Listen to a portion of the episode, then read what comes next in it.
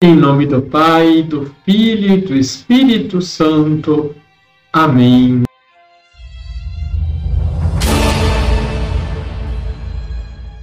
Olá, tudo bem com você? São Gregório Magno, Papa do século VI, escrevendo sobre o livro de Jó, relaciona o sofrimento de Cristo ao do discípulo perfeito.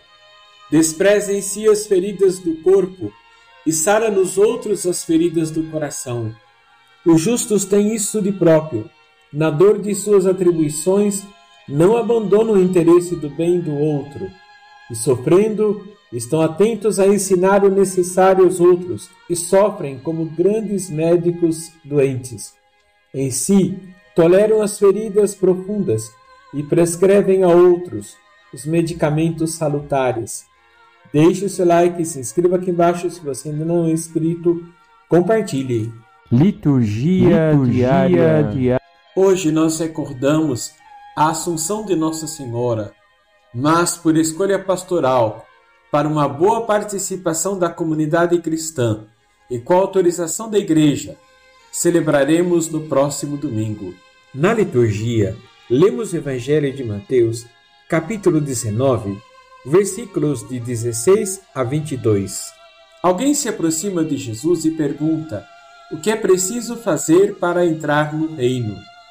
Jesus mostra a essa pessoa que, mais do que observar as leis ou regras, é preciso que viva o mandamento novo do amor.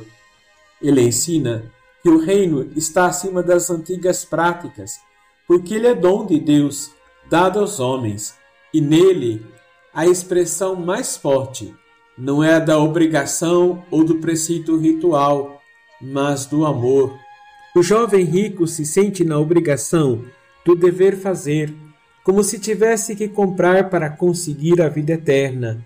Mas Jesus insiste que no reino todos somos livres para escolher entre fazer o bem e fazer o mal. Feliz é quem escolhe fazer a vontade de Deus, quem age com liberdade de filhos e filhas adotivos, graças a Jesus Cristo, o Filho amado do Pai. Vamos rezar?